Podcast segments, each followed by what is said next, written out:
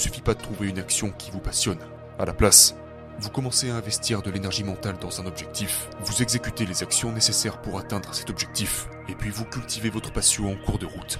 Parce que vous découvrez des choses que vous n'auriez pas découvert sans cette expérience initiale. Si vous ne travaillez pas en direction de votre avenir idéal, alors vous travaillez pour quelqu'un d'autre. Parce que dans tous les cas, nous sommes des créatures qui fonctionnent en se fixant des objectifs. Et si vous ne créez pas votre propre objectif, ce que vous allez faire, c'est que vous allez investir de l'énergie dans l'identité qui vous a été assignée. Chaque jour, vous devez consacrer du temps à la créativité, à la productivité et à l'expérimentation. C'est ce qui vous aidera à atteindre vos objectifs. Donc si vous n'avez encore rien construit et que vous ne disposez que d'une heure par jour, c'est ce bloc d'une heure que vous utilisez. C'est pendant cette heure-là que vous concentrez vos efforts sur les leviers qui vont vous permettre de vous rapprocher de votre vision de l'avenir.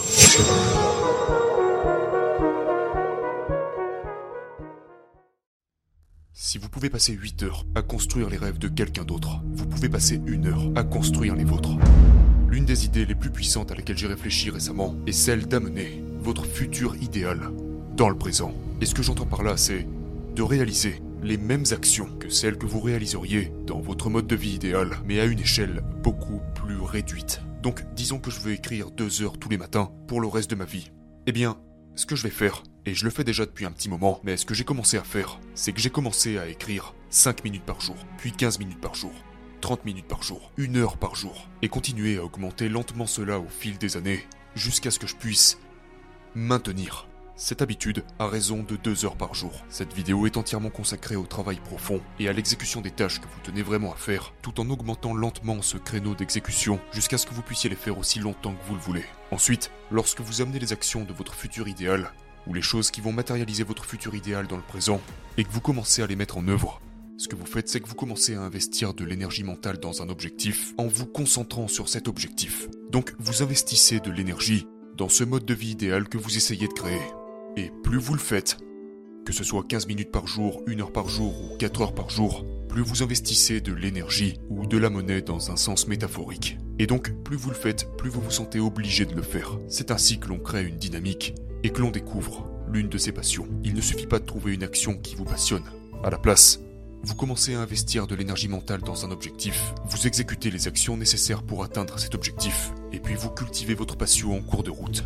Parce que vous découvrez des choses que vous n'auriez pas découvert sans cette expérience initiale. Et donc, lorsque vous ne travaillez pas sur cet objectif, vous avez l'impression de gaspiller cette monnaie, de gâcher votre investissement initial. Et donc, là encore, votre corps et votre esprit vont vous dire Hé, il faut que je me remette à travailler sur cet objectif. Je ne peux pas me laisser distraire. Sinon, je ne ressentirai plus le progrès, l'élan et la passion que je ressentais auparavant. C'est comme ça que vous maintenez une vie passionnante, épanouissante et pleine d'élan.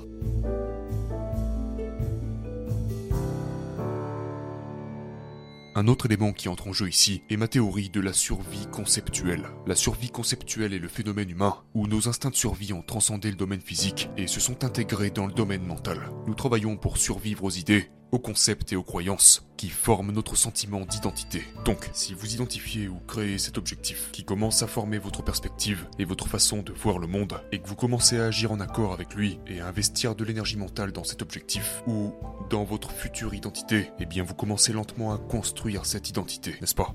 Et par survie conceptuelle, nous essayons de vivre en accord avec cette idée que nous avons de nous-mêmes. Et donc nos actions vont s'aligner avec ça. Et plus nous faisons ces choses, plus nous sommes en accord avec l'idée de faire ce travail dont nous allons parler ici. Et donc, avec ça, lorsque vous voyez vos situations quotidiennes du point de vue de votre future version de vous-même, ou de l'objectif vers lequel vous travaillez, vous allez voir la vie sous un jour complètement différent. La principale leçon à retenir, pour terminer cette section de la vidéo, est que si vous ne travaillez pas en direction de votre avenir idéal, alors vous travaillez pour quelqu'un d'autre. Parce que dans tous les cas, nous sommes des créatures qui fonctionnent en se fixant des objectifs. Et si vous ne créez pas votre propre objectif, ce que vous allez faire, c'est que vous allez investir de l'énergie dans l'identité qui vous a été assignée, comme par exemple le fait d'être un étudiant, ou d'avoir un poste dans une entreprise, ou d'être un retraité de 65 ans, et vos actions vont s'aligner pour survivre à cette croyance, et ce que vous en soyez conscient ou non.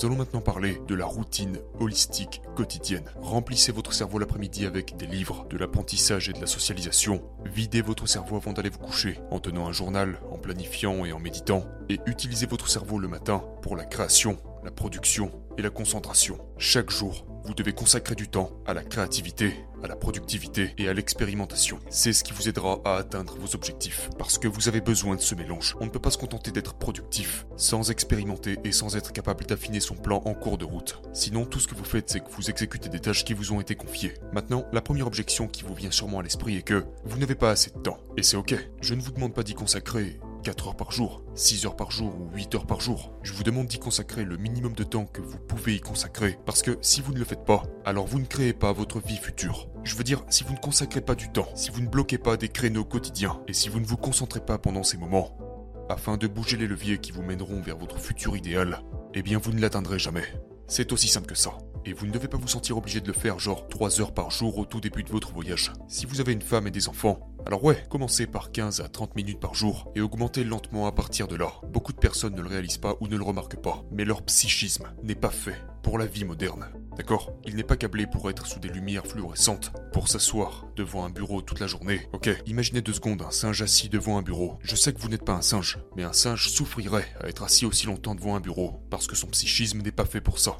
Nous avons besoin de chasser. Et à notre époque, ce que j'entends par chasser, c'est poursuivre des choses ou des objectifs qui ont du sens pour nous. Quelque chose de nouveau dans votre vie. Se lancer dans des découvertes. Faire fonctionner notre créativité. Aujourd'hui, c'est ça la chasse. C'est être capable de trouver quelque chose de nouveau, le prendre et créer quelque chose avec. Et c'est ce qui vous fera vous sentir tellement bien. Donc si cette vie moderne est devenue normale pour vous, vous êtes par définition piégé dans la matrice qui est un terme métaphorique pour dire que vous êtes asservi et esclave d'une certaine routine. Vous avez besoin de trois activités pour poursuivre vos objectifs à pleine puissance. Une première qui remplit votre esprit. Vous avez besoin d'éducation, d'idées et de nouvelles ressources que vous pouvez appliquer à vos objectifs. Cela vous conduira à une motivation intrinsèque. Deuxièmement, une activité qui vous permet de vider votre esprit. Vous ne voulez pas être prisonnier d'une bulle chaotique de pensées et d'idées utiles, car c'est exactement comme ça que vous ne ferez aucun progrès. Donc écrivez vos pensées plutôt que de les garder pour vous. Et dernièrement, une activité qui vous demande d'utiliser votre esprit. Vous avez besoin d'un vaisseau pour concentrer vos efforts avec vos idées et de la clarté pour exécuter et construire votre avenir. Qui vous êtes, ce que vous pensez, ressentez et faites ce que vous aimez et la somme de ce sur quoi vous vous concentrez. Citation de Cal Newport. Donc maintenant nous allons parler de la nécessité d'un travail en profondeur. Au passage, Cal Newport est l'auteur du livre Deep Work. La productivité consiste à réaliser le travail le plus efficace possible en un minimum de temps. La productivité ne consiste pas à voir qui peut travailler le plus longtemps et à s'en servir comme un badge d'honneur que nous pouvons montrer à nos amis, nos collègues et nos partenaires. Dans un monde de notifications, d'options multiples et de surcharge, le travail profond n'est franchement plus une option. C'est une nécessité. Vous devez vous réserver du temps pour travailler sur votre avenir, ou sur votre entreprise, ou simplement pour éviter les conversations, les notifications ou les distractions dans leur ensemble. Vous devez vous asseoir, canaliser votre puissance de création que vous avez acquise grâce à votre consommation, à votre éducation ou à l'acquisition de compétences. Et vous devez concentrer tout ça dans un vaisseau, aka un business, pour, pour récolter les bénéfices de cette entreprise, sous forme d'argent, de relations, de ressources en général, et ensuite être capable d'avoir cela comme une monnaie d'échange que vous pourrez échanger contre une meilleure vie pour vous-même. C'est à travers le travail profond que vous pourrez réaliser vos rêves en un temps record.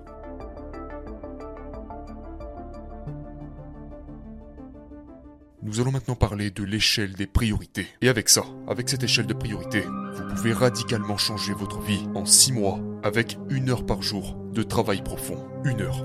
C'est tout. Ne pensez pas que vous avez besoin de plus que ça. Une heure.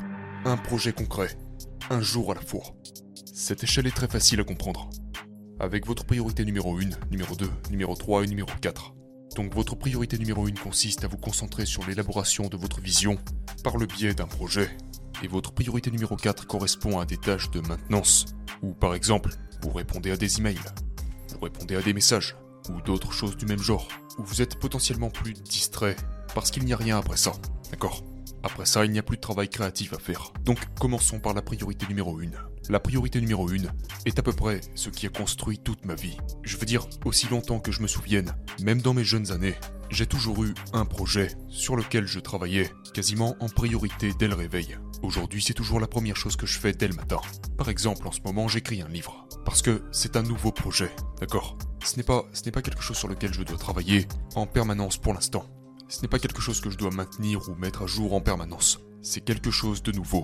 Et donc c'est pour cela que c'est ma priorité numéro 1. Donc si vous n'avez encore rien construit et que vous ne disposez que d'une heure par jour, c'est ce bloc d'une heure que vous utilisez. C'est pendant cette heure-là que vous concentrez vos efforts sur les leviers qui vont vous permettre de vous rapprocher de votre vision de l'avenir. Et une fois que c'est fait, pour les débutants, leur priorité numéro 1 deviendra probablement quelque chose comme lancer une marque sur les réseaux sociaux, développer une communauté, et puis ensuite, lorsque vous aurez franchi le seuil de perception dont nous avons parlé dans une vidéo précédente, qui veut que, au début, il est très difficile de s'attaquer à ce projet parce que c'est quelque chose de nouveau, et votre esprit va le percevoir comme quelque chose de plus difficile qu'il ne l'est en réalité. Et cette difficulté perçue va augmenter, mais ce seulement jusqu'à ce que vous vous serez familiarisé avec cette nouvelle activité. Ensuite, vous serez alors capable de systématiser les choses, et après ça, tout se passera beaucoup plus facilement, et vous pourrez faire tenir beaucoup plus de choses dans cette même heure.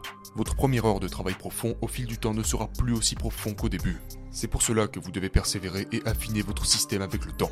Et puis une fois que vous commencez à avoir des résultats avec cette première heure de travail, vous la déplacez dans les blocs de temps de priorité numéro 2, afin de commencer à travailler sur quelque chose de nouveau.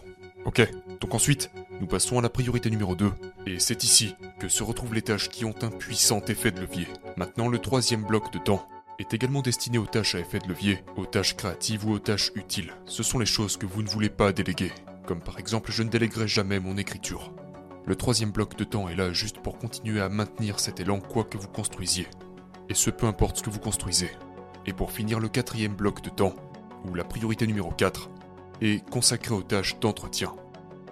Pour moi, il s'agit de vérifier mes messages, de répondre à mes messages, vérifier mes mails, répondre à mes mails, lire les commentaires de ma communauté et interagir avec elle. C'est à ce moment-là de la journée que je m'expose aux gens. Et ça peut paraître un peu bizarre dit comme ça, mais si vous vous exposez à vos messages, à votre téléphone ou à vos notifications trop tôt le matin, une pensée erronée va naître dans votre esprit. Et c'est une pensée que vous pourriez juger comme étant sans importance quand vous l'avez pour la première fois. Qui est que je peux toucher mon téléphone dès le matin et quand même bien travailler le reste de la journée. Non, vous ne pouvez pas, parce qu'il a commencé à prendre de la place dans votre esprit. Et ensuite, ce seul fait va diviser votre attention et ouvrir la voie à l'entropie. C'est-à-dire que votre esprit va commencer à se mettre à penser à toutes sortes de choses, sans même que vous le décidiez. Et voilà le truc. Vous pensez probablement que c'est normal, que ça vous arrive souvent et que ça ne vous empêche pas pour autant de bien travailler. Mais c'est une erreur. Donc pour résoudre ce problème, vous repoussez toutes les tâches de conversation et de maintenance à la quatrième priorité. Et donc pour toutes ces tâches, j'aime structurer des blocs de 45 à 90 minutes chacun pour la priorité 1, 2, 3 et 4. Et entre chaque bloc de temps, je fais une pause. Je me prépare à manger ou je fais une promenade de 30 à 40 minutes en écoutant quelque chose pendant que je marche. Pour les promenades, personnellement, c'est plutôt en fin de journée. Mais en résumé, on a fait le tour. Il n'y a pas de raison que je passe en revue exactement chaque petite chose que je fais au cours de mes journées. Parce que tout le plaisir lié à cela vient de l'expérimentation et de la création d'une méthode que l'on aime suivre, tout en testant différentes techniques.